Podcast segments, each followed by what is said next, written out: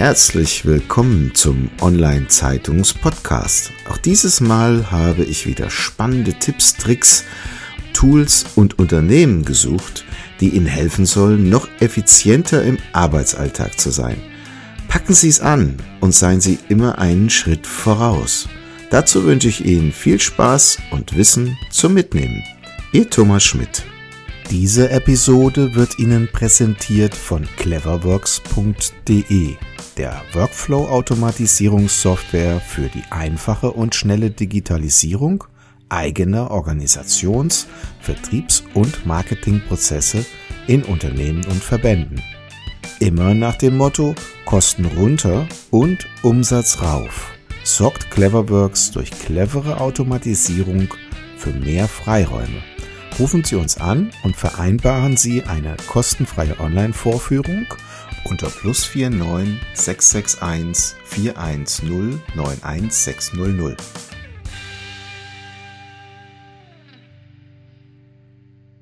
Ja, herzlich willkommen zum Online-Zeitungs-Podcast. Ich freue mich heute sehr, Frau Hinsen-Rindt im Gespräch zu haben. Sie ist von englisch nach maß.com. Sie ist im Bereich Sprachtrainings, Sprachreisen und auch Übersetzungen aktiv. Frau Hinsenrind, sagen Sie doch unseren Hörern so ein bisschen, wo Sie herkommen und wie Sie das geworden sind, was Sie geworden sind. Also ich bin gebürtige Kanada oder ich komme aus Kanada und äh, ich bin vor vielen Jahren der Liebe wegen nach Deutschland gekommen. Wir hatten eine kleine Tochter und es gab keine Kinderbetreuung. Mhm. Und das war für mich als Kanadierin sehr, sehr seltsam. Ähm, und ich musste beruflich komplett umdenken. Ich war vorher Führungskraft, Leiterin Rechnungswesen, IT und auch für HR zuständig und auch für Trainings zuständig. Und ich habe dann ganz versehentlich ein Unternehmen gegründet aus der, ich sag mal, Not heraus, weil ich tatsächlich nur einen Kindergartenplatz äh, morgens von ähm, 8.30 Uhr bis 11.30 Uhr für unsere Tochter bekam. Und das natürlich keine, äh, keine Tätigkeit äh, für, in, in, in meinem gewohnten Bereich zuließ. Und ähm, dann fing ich tatsächlich an, als Englischtrainerin zu arbeiten. Ich habe mir ein, ein Zertifikat geholt und ähm, war dann recht schnell relativ erfolgreich und habe dann ganz versehentlich ein Unternehmen gegründet. Ich habe mir immer mehr Kollegen und Kolleginnen zur Unterstützung dazu geholt und irgendwann waren wir zu zehnt und das war ein Unternehmen. Und das ist jetzt 23 Jahre her. So, das ist schon sehr lang. Jetzt habe ich auf Ihrer Internetseite gesehen, Sie arbeiten auf kanadische Art. Was ist denn die kanadische Art? Das würde mich mal interessieren. Also Kanadier haben ja zu Recht, finde ich, die Reputation, dass wir sehr zuvorkommen, dass wir sehr freundlich sind. Ähm, wir haben tatsächlich einen anderen Servicegedanken als, als viele andere Länder. Ähm, diese Freundlichkeit, die zieht sich wirklich durch. Und wenn man eine, wenn man das als kanadische ähm, kulturelle Spezialität sieht, dann ist dieser Servicegedanken sehr drin. Mhm. Und ich ähm, konnte es eben nur auf, auf Kanadisch in Anführungsstrichen. Und das hat sich dann sehr, sehr schnell zu unser, eines, einem unserer Alleinstellungsmerkmale entwickelt, weil die Art Service, die wir bieten, dieser Leitgedanke, ähm, ungewöhnlich ist, nach wie vor. Und das sagen unsere Kunden auch immer, ähm, dass wir einfach unglaublich flexibel sind, dass wir wirklich unglaublich schnelle Reaktionszeiten haben und dass sie das immer wieder bewundern und dass ihnen das auch ähm, sonst eben nicht passiert. Ja, wir kennen alle den Begriff Servicewüste Deutschland. Also Sie sind offensichtlich ein Gegenbeispiel. Großartig, muss ich sagen. Dankeschön. Sie schreiben sehr gerne auf der Seite an vielen Stellen, dass Sie nicht wollen, dass die Kunden Sie als die Besten empfinden, sondern dass Sie zu den Besten werden. Ein schöner Satz. Wie begleiten Sie den Kunden denn dort anders, als das viele andere vielleicht tun? Wir fangen immer damit an, dass wir schauen, was der Kunde braucht. Und wir haben keine vorgefertigten Lösungen. Wir haben ganz, ganz viele Ideen und wir, wir sind sehr, sehr gerne kreativ. Und das macht auch viel, viel mehr Spaß. Und das heißt, wir schauen auch die Probleme. Man nennt Probleme gerne Herausforderungen, aber es sind manchmal einfach auch Probleme. Wir schauen uns an, wo der Kunde Unterstützung braucht.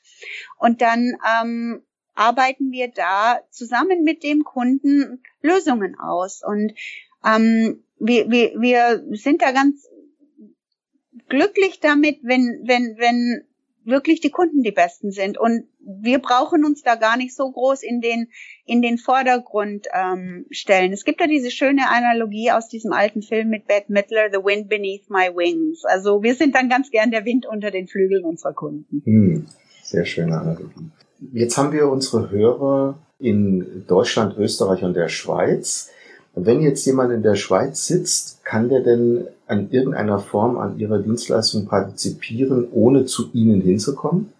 Absolut. Ähm, also zum einen waren wir früher, ähm, hatten wir, haben wir sehr viel mit Trainerteams, die lokal waren, gearbeitet. Diese Lösung besteht immer noch, aber die Technik hat sich in den letzten Jahren sehr, sehr viel weiterentwickelt und immer mehr ähm, von den Dingen, für die man früher hinfahren musste, die finden jetzt mittlerweile online statt. Und das ist eine ganz wunderbare Sache, weil sie Dinge ermöglicht, die früher gar nicht nur, nur ansatzweise möglich waren. Es ist heutzutage egal, wo ein Trainer ist und es ist egal, wo der Kunde ist. Wir haben nämlich das Internet und wir haben Konferenzplattformen und wir haben virtuelle Klassenzimmer und wir haben da jede erdenkliche Lösung, ähm, um Training zum Kunden zu bekommen. Und unter anderem haben wir jetzt auch seit ein paar Monaten unsere ganz neue Lösung, die ist ähm, ENM 24-7.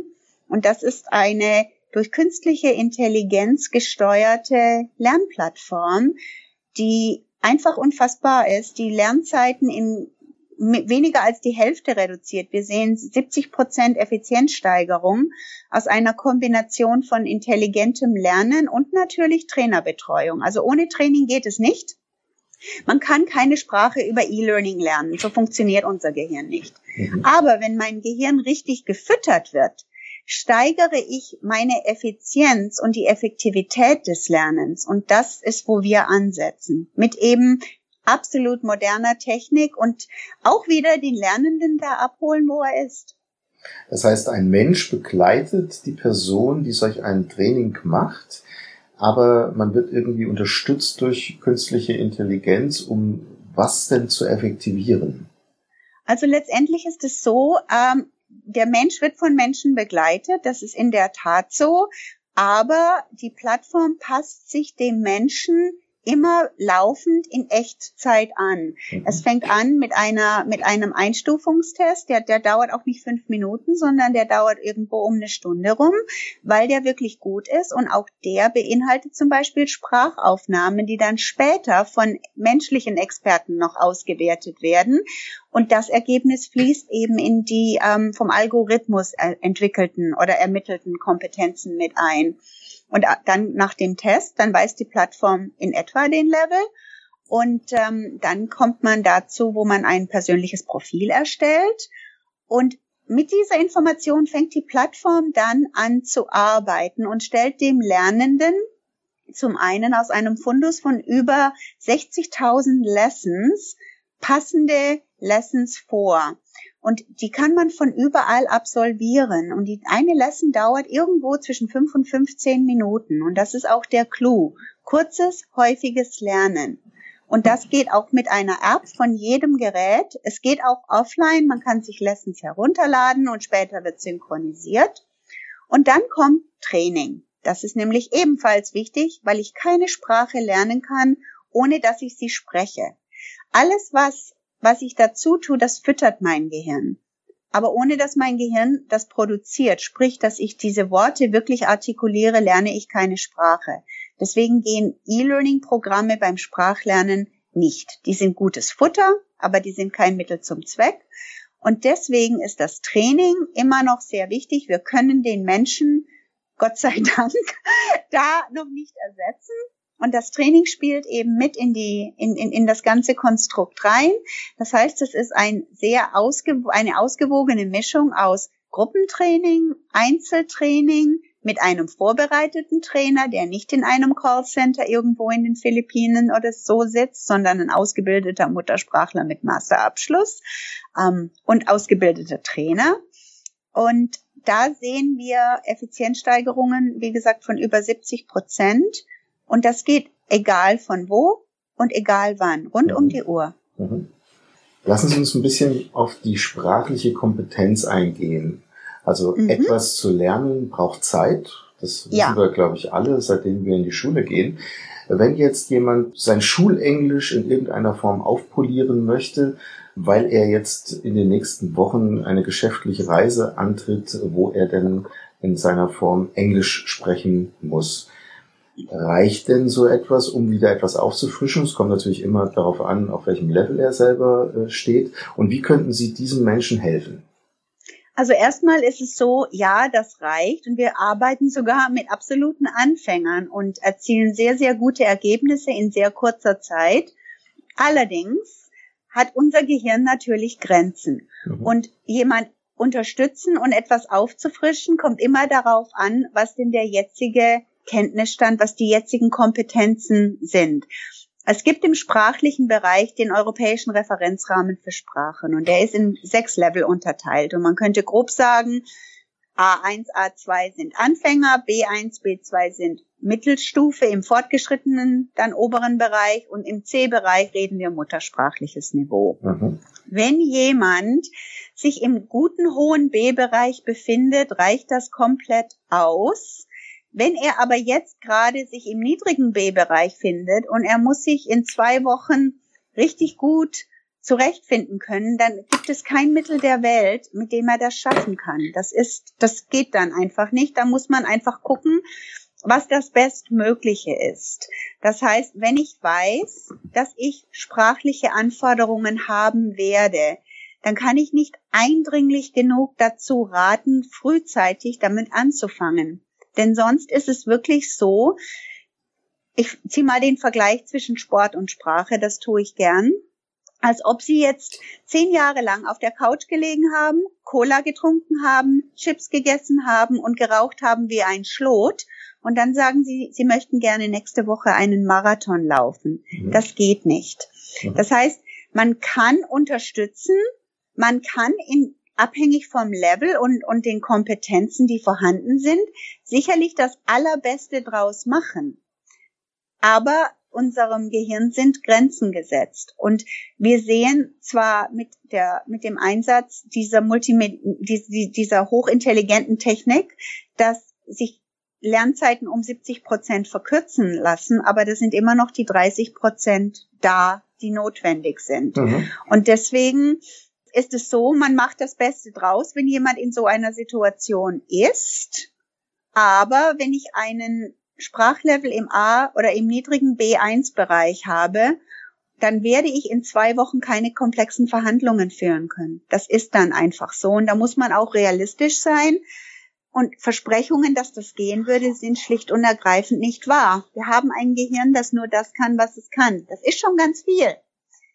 Aber es, es hat halt Zeit. halt auch seine ja. Grenzen. Ja, also Sprachenlernen ist etwas, das Zeit braucht. Und wir reden hier nicht von zwei Tagen. Wir reden da sicherlich über Monate und je nachdem, wo der Ausgangslevel ist, auch Jahre, mhm. je nachdem, wo man hin möchte. Das ist ganz klar. Wir, wir sehen mit der Plattform ein, eine Zeitspanne von Anfänger bis zum niedrigen muttersprachlichen Niveau von ungefähr 800 Stunden. Das ist sehr revolutionär. Das ist aber auch mit einem sehr hohen Lernerengagement. Das heißt, ich muss da schon ungefähr fünf Stunden die Woche in mein Lernen investieren. Und dann bekomme ich diese Art Ergebnisse. Und das ist wirklich 30 Prozent von dem, was es früher brauchte. Mhm. Das ist schon, das ist schon phänomenal, aber es ist immer noch ein Zeitfaktor, der da ist. Ja. Vielleicht gehen wir noch mal kurz so ein bisschen auf das Thema Übersetzung ein, auch eine Leistung, die Sie anbieten. Jetzt gibt es ja, ja. immer mehr Online-Übersetzer, ohne jetzt irgendwelche Namen hier zu nennen, äh, wo man seinen Text eingibt und bekommt mittlerweile auch durch häufig äh, KI-Einsatz relativ gute Ergebnisse äh, heraus. Ist das dann etwas, was Ihr Geschäftsmodell möglicherweise in Zukunft ablöst, weil die Menschen immer mehr solche Dienste nutzen? Es ist unwahrscheinlich, weil egal wie ähm, intelligent eine künstliche Intelligenz ist, sie kann den Menschen nicht ersetzen, wenn es um ich sag mal, auf eine emotionale Ebene geht oder auf eine, auf eine logische Ebene geht, wenn man so ein Übersetzungsprogramm nutzt. Und ich mache das oft. Ähm, wenn, wenn ich irgendwie eine Grundlage haben will, zum Beispiel, oder manchmal mache ich es auch einfach nur aus, aus, aus Spaß, dass ich einen deutschen oder einen englischen Text ein, eingebe und es mir dann auf der, in der anderen Sprache ausspucken lasse, denn wie Sie hören, bin ich absolut bilingual. Und ich merke deutliche Verbesserungen über die Jahre. Aber, und jetzt kommt das Aber, nur weil ein Wort vielleicht grammatikalisch oder äh, vokabulartechnisch korrekt ist, ist es oft trotzdem nicht das richtige Wort. Und da braucht man wieder dieses menschliche Gefühl dafür, passt denn dieses Wort, auch wenn es eine richtige Übersetzung ist, aber ist es vielleicht dennoch nicht Kontext das richtige quasi. Synonym? Ja, äh, ja der, der Kontext oder auch der Ausdruck. Mhm. Ja, und, und da, da scheitern Maschinen. Das können die noch nicht und vielleicht können, irgendwo hoffe ich, dass sie es nie können, weil wenn Maschinen so weit sind, dass sie Emotionen haben und menschlich werden, ich glaube, dann haben wir ein bisschen Terminator, dann würde ich nervös werden. Also, das Fazit ist, ein Übersetzungsprogramm, egal welcher Art, kann eine gute Unterstützung sein, aber es ist riskant, sich darauf zu verlassen. Und wenn man jetzt zum Beispiel einen Text damit übersetzt und den auf eine Webseite platziert, ist das gefährlich. Oder wenn man ein Schreiben dementsprechend verschickt, ähm, das oder um Himmels willen einen Vertrag. Also auf gar keinen Fall, das ist richtig gefährlich. Mhm. Und ähm, da sind wir einfach in, in, in keinem Sprachwiedergabeprogramm, kein Spracherkennungsprogramm kriegt das wirklich so richtig hin. Mhm. Nicht, wenn es um ein bisschen komplexere Sachen geht. Also wie ist der Weg zum Bahnhof? Ja, das, das geht. Aber in dem Moment, wo Sie anfangen mit, wie ist der Weg zum Bahnhof, aber ich muss vorher noch mal kurz ähm, in ein Schreibwarengeschäft und dann möchte ich mir noch irgendwie was kaufen, das kriegt ein Programm schon nicht mehr hin.